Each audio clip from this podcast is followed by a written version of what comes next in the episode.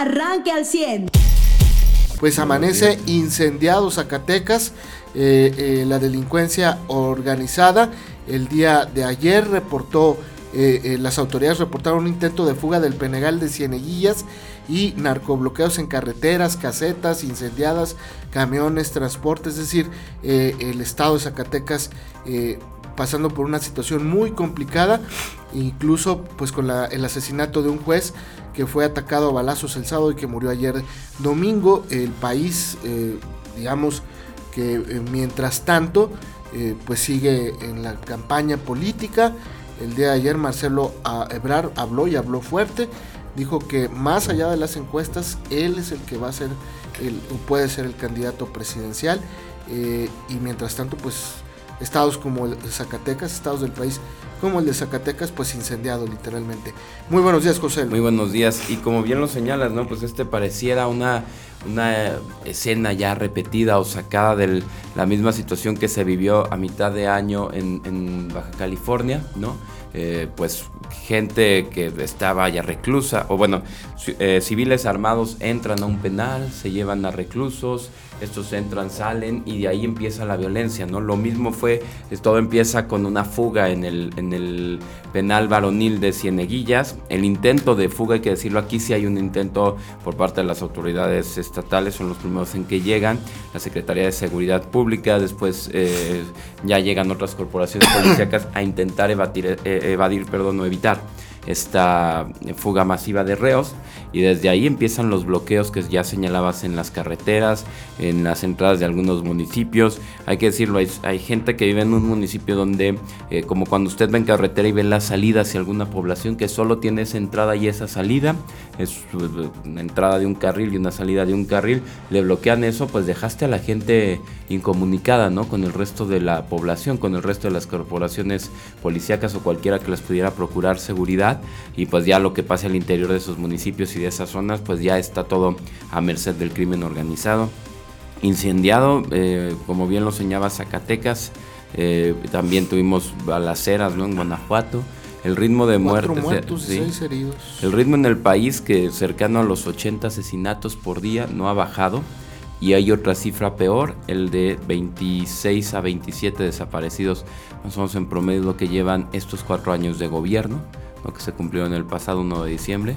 Entonces sumamos entre muertos por crimen eh, organizado y desaparecidos alrededor de 100 diarios.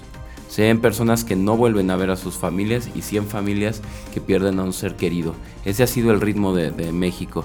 Eh, no es una cuestión política. Mira, eh, al final de cuentas no es idóneo para ser candidato ni nada, pero el hecho de que el subsecretario de Seguridad esté aquí paseándose, queriendo hacer una marcha de apoyo a AMLO para conseguir una candidatura a gobernador, si lo que él quiere es ya salirse de ese cargo, pues que busque otro tipo de salida, pero que no esté haciendo esas marchas, no esté el fin de semana desatendiendo labores de seguridad, ¿no? Cuando estamos viendo Zacatecas tomado, es decir, y él a unos kilómetros eh, haciendo marchas y festejos y eh, queriendo reducir su responsabilidad a, tirarle a Riquelme. No, hombre, si quieres tirarle aquí al gobierno del PRI, a los priistas que salieron a hacer su, su, su votación democrática de delegados, lo decimos nosotros, ándale, sí, ya, fuchi al PRI, fuchi al PAN, fuchi al PRD, pero usted subsecretario de Seguridad vaya a atender Guanajuato, vaya a atender el penal de Cieneguillas, vaya a atender las carreteras, los bloqueos, ¿no? Las situaciones para los que fue contratado un puesto como subsecretario de Seguridad no es para hacer campaña política.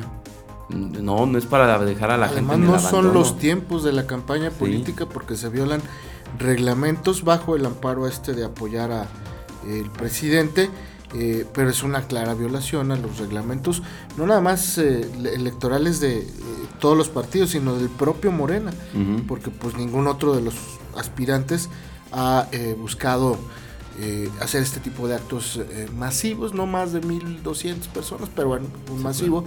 y es que el fin de semana se publicó el sábado una encuesta, aparentemente es la encuesta ya de Morena, para decidir quién va a ser el, el, defensor de la cuarta transformación, que no es otra cosa más que... Reforma hace igual, ¿no? Hay una que el Grupo Reforma hace las mismas preguntas y el que supone es el mismo modelo o la misma metodología. Se supone que es la misma encuesta ya prácticamente y eh, la publica obviamente el Grupo Reforma es una encuesta que va a sacar a quien será el, defensor de la cuarta transformación, que no es otra cosa que el candidato a la gobernatura de Coahuila, más que van a empezar las campañas desde antes, bajo esta figura. Y en esa encuesta, en el resultado de Grupo Reforma, pues sale otra vez arriba Guadiana, incluso hay uno, algunas preguntas donde eh, Luis Fernando Salazar sale arriba, pero el que sale en tercer lugar es este hombre, funcionario federal, que ayer hizo una marcha aquí en Saltillo. Eh, él es el que sale en tercer lugar, muy lejos del segundo y mucho más lejos del primer lugar. Me parece que esa es su respuesta a la encuesta. Y dice, pues ah, tengo que hacer algo para moverme, porque si no, eh, pues no me va a alcanzar. Y parece que no me está alcanzando. Pero obviamente, pues la encuesta de Morena es otra y seguramente el resultado, pues ahí sí le va a beneficiar. Pues sí, pero te digo, para andar criticando a los partidos que se oponen a las políticas de gobierno del presidente, a las mismas políticas que le tocan ejercer, que son las que tienen a México en los peores niveles de inseguridad, que ojo, aquí los hemos criticado, hemos criticado la inseguridad eh, con, digo, me tocó con Calderón, con, con, Peña Nieto, ahora la criticamos con Andrés Manuel, no es enmendarle la plana a nadie, pero sí es de verdad, eh, pues vaya, preocupante que un puesto de seguridad de esa naturaleza y con tanta relevancia y que debería de estar trabajando día y noche y en lugar de estar viendo que si junte el apoyo de aquí y a quienes acarrean y si con cuántos camiones y si se burla la ley electoral, debería estar viendo con qué, en qué municipios les faltan policías eh, pues, municipales o preventivas, a qué estados les falta limpiar y formar eh, grupos estratégicos de seguridad, dónde falta presencia del ejército, dónde falta coordinación, no estar haciendo este tipo de labores. O sea, de verdad, si él quería ser candidato, pues que lo hubiera hecho dejando a alguien más ocuparse de un puesto tan importante, ¿no? Ese es el tema, ¿no? Que si querías campaña, pues te dediques a la campaña y, el que a dos amos sirve, pues con uno va a quedar mal. Sí, caray, digo. Eso, eso lo enseñan en el rancho y en la escuela. Exactamente. Y el otro tema también es no, es, no es completa responsabilidad de una persona. Si Morena no les define y le siguen diciendo a él, no, pues tú sigues haciendo campaña, tú sigues haciendo campaña y pues lo va a hacer, ¿no? O sea, también dentro de la política, ojo, pues el crecer es un derecho legítimo de todo el que se dedica a la política. Eso es innegable, seas del partido que seas, PRI, PAN, PRD, Morena, el que seas, aspirar a crecer, es como usted y yo tenemos derecho a aspirar a crecer en nuestro trabajo, a ganar más. el presidente dice, son aspiracionistas, no, no es cierto, eso es algo natural del ser humano, eso sí no se le critica a ningún político, el tema es, a ver, Morena, pues ya define, ¿no? Ya haces encuesta, ya di lo que tienes que hacer, ¿no? Y, pues que el que si va a ser candidato y tiene que, tiene que nombrar la federación de un subsecretario de seguridad, que lo haga, ¿no? Sí, le siguen dando tiempo para que pueda subir un poquito ahí en las encuestas y se vea, pues menos, este, ¿cómo decirlo? Eh, sí, ventajosa la, acción en favor de un candidato que no era el. Pues yo no le iba a decir ventajosa, le iba a dar otro calificativo más, más fuerte, pero pues que se vea menos chueco, ¿no? Pues sí. Este, eso es lo que están intentando. Es una pena, obviamente, porque pues es muy complicado eh, sostener lo insostenible, pero lo está intentando hacer a toda costa. Y bueno, pues dicen que en el pecado uno lleva la penitencia a ver qué es lo que pasa, ¿no? a lo mejor se están aprovechando de que el IEC tiene un nuevo consejero presidente, Rodrigo Paredes. Al rato lo escuchamos. Como, no, es que ya les dijimos que no lo hagan. Ya les dije, no, niño, no, y se siguen portando mal. Así parece, ¿no? O sea, como, ay, podríamos inhabilitarlos. A ver, díganme cuándo en México se ha inhabilitado a un candidato y cuando ese ha sido obstáculo para un partido político cuando está empecinado, empeñado en que ese sea su candidato, ¿no? no y, sancionar pues de acuerdo a la ley, si el reglamento te dice que no se puede hacer campaña en tiempos que no son de campaña, pues aplica pues el reglamento. Pero luego pones multas que, ay, híjole, pero es que se las pusieron él como persona o se las pusieron al partido como partido o a quién se las pusiste y no te las terminan pagando, ¿no? Pues vamos a ver qué es lo que pasa. Por lo pronto, en el otro frente, en el del PRI, pues ayer hubo eh, elección eh, de consejeros distritales y de eh, y municipales. y municipales. Estatales perdón. Sí sí, seccionales, seccionales consejeros distritales o sea los que van a elegir al candidato y los seccionales. Así es como quedó. Pues hubo una participación amplia de los priistas que fueron a votar por esos consejeros eh, hasta ahorita no han enviado una lista de que diga quiénes ganaron y quiénes perdieron, pero eh, en apariencia el proceso se dio en tranquilidad, eh, sin sobresaltos. no hubo declaraciones de algunos aspirantes o suspirantes que dijeran que el proceso estuvo mal o que se registra alguna irregularidad.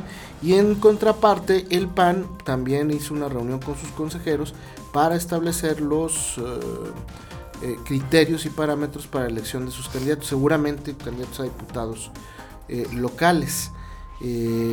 porque esas son las dos elecciones que están en juego, tanto las locales como las estatales la estatal, perdón, de la gobernatura. Eh, así, así, nos, buen día, consejeros políticos estatales, municipales y renovación de comités seccionales. Gracias a nuestro buen amigo Armando eh, Anguiano. Y pues eh, algunos hablan de 400 mil priistas que acudieron a votar este fin de semana y los panistas que prácticamente pues ya establecieron eh, las condiciones para el registro de sus candidatos que eh, se van a combinar en caso de ir a la alianza, que se oficialice, con los del PAN, y, perdón, los del PRI y los del PRD. Si es que hubo actividad política, José Luis, este fin de semana. Así es como bien lo señalas, ¿no? El, PRI pues está diciendo, oye, pues tenemos una base, que este es un ejercicio también hace el PRI antes de cada uno de estos procesos, que les es muy útil como a sus dirigentes, para saber dónde realmente tienen eh, militantes y simpatizantes, que son los que acuden a votar, y quitarse de política ficción. ¿Qué es la política ficción? Cuando yo hago una marcha y te digo, no, es que acudieron, si quieres vamos a decir que con Mejía Verdeja fueron 100 mil, ¿no? Vamos a decir, esa es política ficción también, en parte, entre muchas cosas, ¿no? Eh, que es irte con humo. Entonces eh, ellos van pensando, no, tenemos 100 mil personas, ya si cada uno de estos 100 mil consigue 5 personas que voten por nosotros, ya ganamos con 500 mil. No, la política real es sobre esto. A ver, votaron, acudieron a las urnas 400 mil. Tenemos 400 mil personas dispuestas de votar. Según el boletín del propio PRI dice que son 253 mil. 253 mil En todo el estado. Así dice el boletín. Ah, no, si es el estatal ya. Yo me he quedado con que tenían 400, entonces 253. En los 38 municipios. Ah, no, entonces tienen, tienen 253 mil. No tienen 400 mil, no tienen nada. Esto de acuerdo al propio boletín. Y ya saben con, con, qué base tienen que trabajar, ¿no? Y ya no vas especulando ni de nada. ¿Dónde te faltan? ¿Dónde tienes 10 personas? ¿Dónde creías que tenías eh, por la pasada elección? Hoy aquí votaron, este, no sé, mil personas en la elección y tú tuviste nada más, este 200 votos, donde están esas otras 800, no se consideran tanto priistas, votaron circunstancialmente, es la gente que nos va a ayudar a votar en la alianza, o sea, para eso sirve. Y como bien lo señalas, el, el PAN ya tiene el método, o aprobaron el método para elegir candidatos a la gobernatura del estado y también de las diputaciones locales, ojo, que eso es el tema en que le está echando más más peso el PAN, ¿por qué? Y digo, también a los mismos priistas, a los perradistas, a los morenistas, a todos los que habitamos en Coahuila, que hay un contrapeso en Congreso, que esté, que esté bien equilibradas las opiniones, pues claro que nos ayuda, ¿no? Ahorita dejan a la pobre Mayra Valdés casi que sola como contrapeso, ¿no? Como tratando de equilibrar, porque los otros de, de Morena, perdón, pero no están siendo contrapeso, están siendo nada más como peleoneros, pleiteros. El pleito tampoco le abona al crecimiento de, un Estado. No hay Estado, dígame usted uno y si quiere me voy, que con pleitos Una, una democracia, una sociedad que peleando se crezca. No, es mediante diálogos, negociaciones y contrastando opiniones como uno crece. Y pues bueno, este eh, dictamen dice que... Eh, van a, abrir este proceso a toda la militancia, al padrón en general, que van a poder participar, eh, pues sí, la ciudadanía en general, para registrarse por el PAN. O sea, si tú quieres, Charlie, te registras por el PAN. Yo quiero ser candidato a diputado por el PAN. Y te registras y tanto militancia como ciudadanía va a decir si quieren que tú seas o no candidato del, PAN. Está interesante, ¿no? Pues están estableciendo también las reglas porque eh, la alianza no es nada más este sí, sí, vamos juntos y este y ahí, ahí hacemos una rueda de prensa y luego hacemos un mitin, no se tiene que oficializar a través de papeleos, presentarlos ante el Instituto Electoral de Coahuila y también ante el Instituto Nacional Electoral.